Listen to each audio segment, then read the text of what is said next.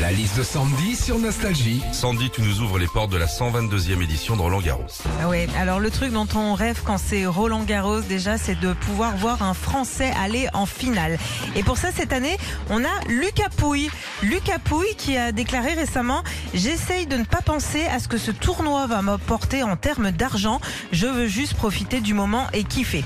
Voilà, pour résumer, la thune, il s'en bat les pouilles. hein.